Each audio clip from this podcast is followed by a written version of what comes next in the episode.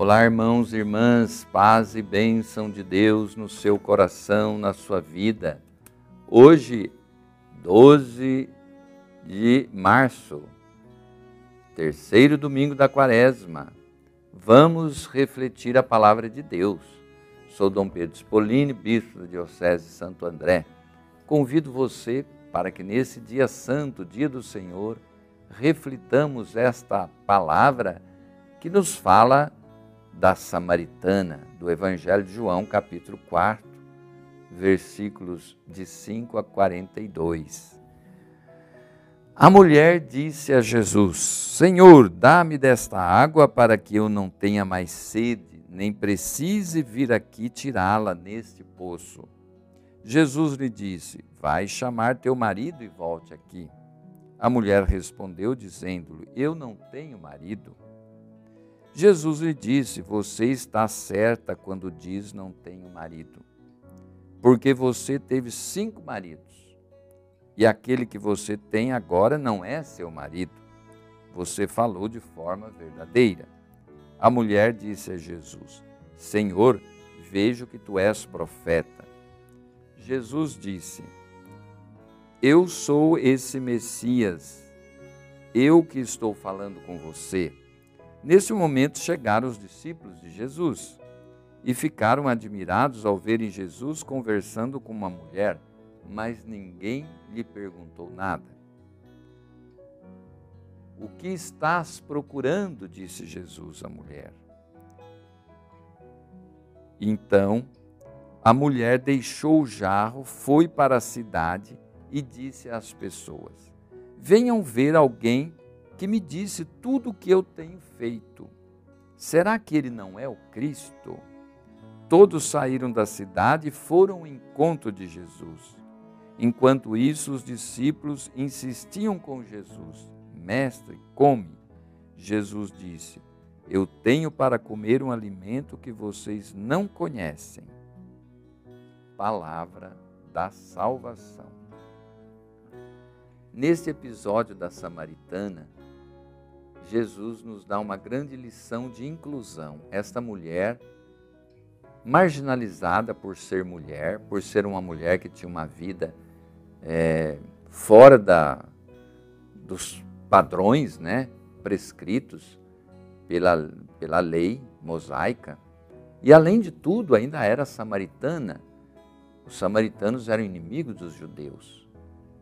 Esta mulher sem nome representa todos os samaritanos, tido pelos judeus como idólatras, pecadores. O poço onde ela foi buscar água é a figura da lei e das instituições do Israel do tempo de Jesus. Simboliza a sabedoria, o sentido da vida que todos buscam. Jesus pede de beber àquela mulher que tinha o balde e a corda para tirar a água. Ele não tinha.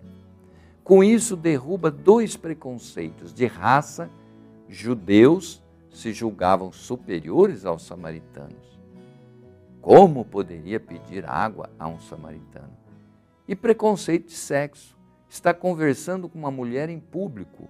O homem não falava com mulher em público, dentro daquela cultura. Quebrada a discriminação, Jesus provoca na mulher a sede. Ele fala da água viva, seu dom. Ela fica com sede de conhecimento, quer conhecer quem é Jesus. Então, Jesus fala desse dom que ele confere a quem o aceita, que é o Espírito Santo e ordena a mulher que vá chamar o marido. Ela reconhece Jesus como profeta e entra com o assunto do dia, que é a vinda do Messias. Quando vem, quem será? Então Jesus esclarece que é ele mesmo que está falando com ela. Ela, transformada interiormente, acredita em Jesus. Começa a divulgar o fato de que encontrou o Salvador, o Messias.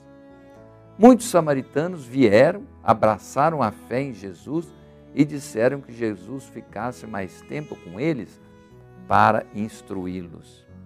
Vede essa samaritana tem um encontro decisivo com Jesus na vida dela, que muda a vida dela.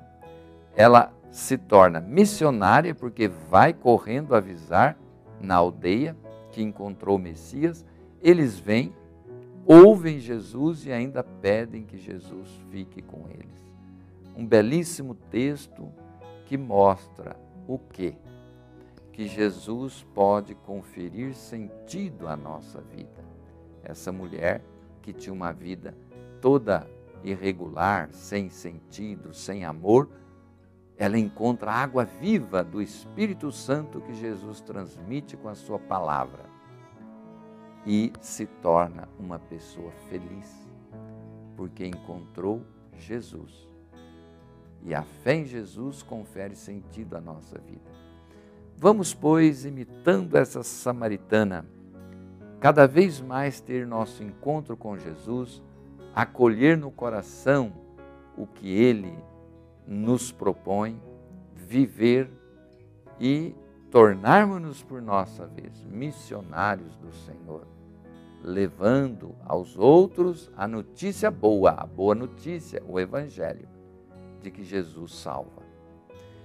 Queridos irmãos e irmãs, que esse tempo quaresmal, no qual somos convidados a ouvir mais a palavra de Deus, por isso o texto é mais longo, a reflexão também, seja um tempo que dê muitos frutos para nós.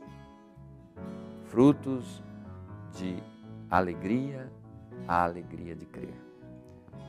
Quero abençoar a todos vocês, toda a nossa querida Diocese Santo André, com as suas dez regiões pastorais, o seu clero operoso, e todas essas atividades imensas da Semana Santa, da Quaresma, né? os, os mutirões de confissão, é, que Deus abençoe todo esse esforço para vivenciar a palavra, divulgá-la, viver os sacramentos na nossa igreja, reunir nosso povo. Que Deus abençoe cada um. Abençoe-vos o Deus Todo-Poderoso, Pai, Filho Espírito Santo. Amém.